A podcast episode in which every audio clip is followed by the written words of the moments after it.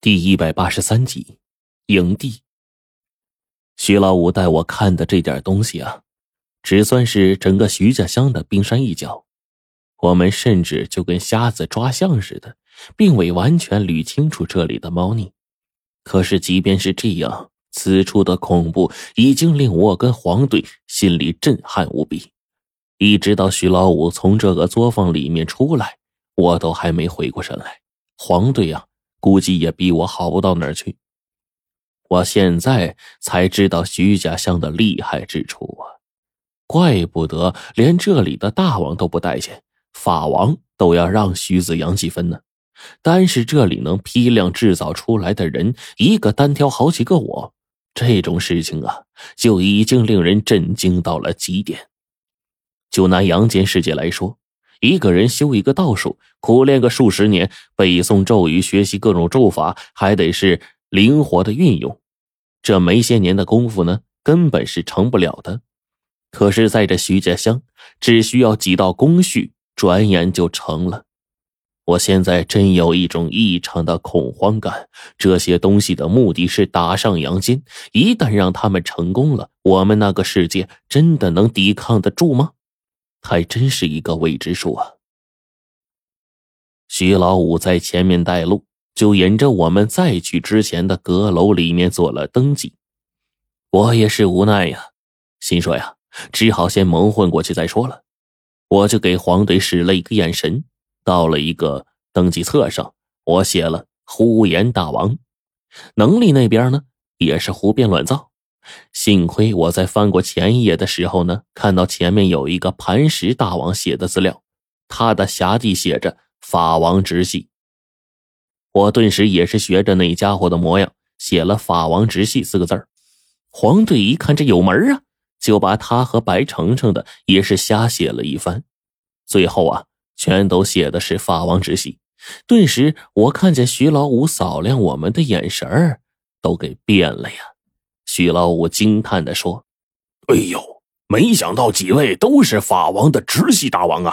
这可比那些辖下大王这这这厉害多了呀！”到了这里，我们才知道这个世界上的大王分为三种：最寻常的是普通大王，辖下大王就是辖区的辖，还有最高层的直系大王。两位，既然是法王直系。你们呢，可不能在这儿多留啊！我等下呢去见家主啊，你们就赶紧离开，不然法王会起疑的。至于咱们商量好的事儿，必定算话。徐老五对我们笑了笑。这个时候，黄队点了点头，说：“我们现在都是一条路上的人，对你们放一万个心。就是我们那个妹妹，呃，那个女大王啊。”徐老五当即就说：“啊，女大王。”跟我们家小姐呀出去玩了，嗨，我们家小姐那脾气啊，家主也没办法，只能让她在后面啊，再再回去了。我心说这肯定不行啊，这徐家乡的秘密我们还没弄全呢，更是得借机啊多待一些日子才好。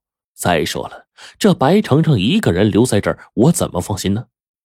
到了这会儿，我自己失语还有一半不全呢。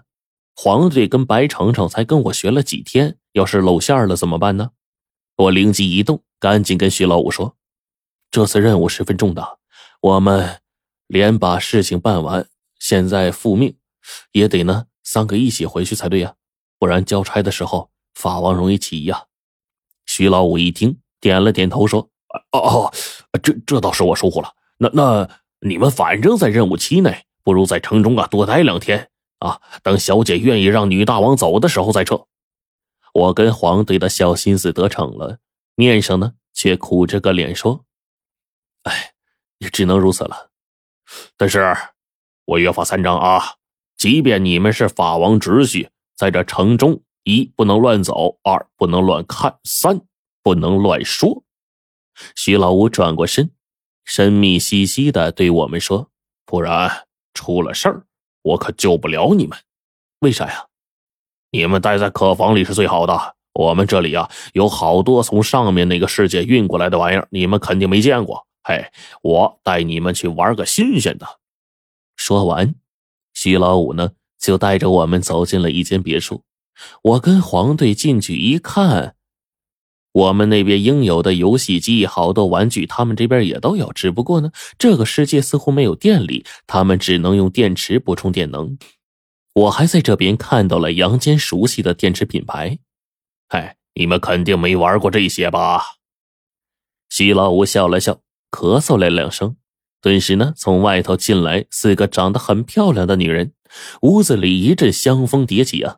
这四个女人虽然整个人身上黑白色，但是呢，却有一种古典美。他们走过来，对徐老五是卑躬屈膝的。徐老五呢，对几个女人说：“伺候好这两位大王，他们的日常起居，你们必须寸步不离的照看着，就连晚上就寝也得小心伺候着，懂吗？”徐老五说完，冲我们坏坏一笑：“嘿。”你二位请便，我先出去忙了。徐老五说走就走，却给我们留了这一手。我打发几个美女下去休息，这几个家伙呀，却站在那儿不动也不走。他们上来就给我们介绍玩具啥的。好不容易黄队想法子把这几个女的呢指使过去啊铺被子打扫，我就得空呢跟他说上几句话。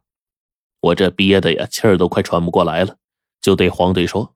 这丫头是美人计呀，也是看押计呀，找几个女的伺候咱们，说的好听还寸步不离的，这不说白了就不信任咱吗？怕咱乱跑吗？要是你，你会一开始信任陌生人吗？黄队白了我一眼。这也是没办法，这四个女的，一个比一个猛。我按照麻衣神像上的法子看了她们的相貌。看起来都是积压已久、被估计的时间太长的虎狼女呀！今天晚上要是不想办法，非得被拖过去合衣就寝不可。到时候只怕被直接榨干了呀！我直摇头啊！这些家伙无论咋说都是死人呐！现在也算是阴魂一个了。你敢跟这四个女人胡搞？我敢确定，你晚上就是被吸成干尸，还会暴露身份，第二天瘦成一溜排骨，死不瞑目。黄队愣了一下，擦了擦额头上的汗，问我：“那那咱们怎么办呢？咋办？哼，速战速决。晚上我冒着危险也得去打探。你趁机啊，拖住这四个女的。”黄队破口大骂：“呀，我怎么拖呀？”他刚把话说完，我们便听见了脚步声，赶紧呢又在一旁用诗语交流，摆出一副邪恶恐怖的语气来。四个美女见到我们，不断的招呼，想给我们做一个全身沐浴。黄队眨了眨眼，最后问这四个女人说：“这个，这个，大王，您有什么不能说的吗？”有个女的问了一句。黄队又扭捏了两下，转而说：“这个，你们真的能服侍好我吗？我可是很凶的，很喜欢特别的口味呀。”这四个女的一听，捂嘴偷笑。黄队朝我使了个眼神，那意思说我这边成了，你别管了。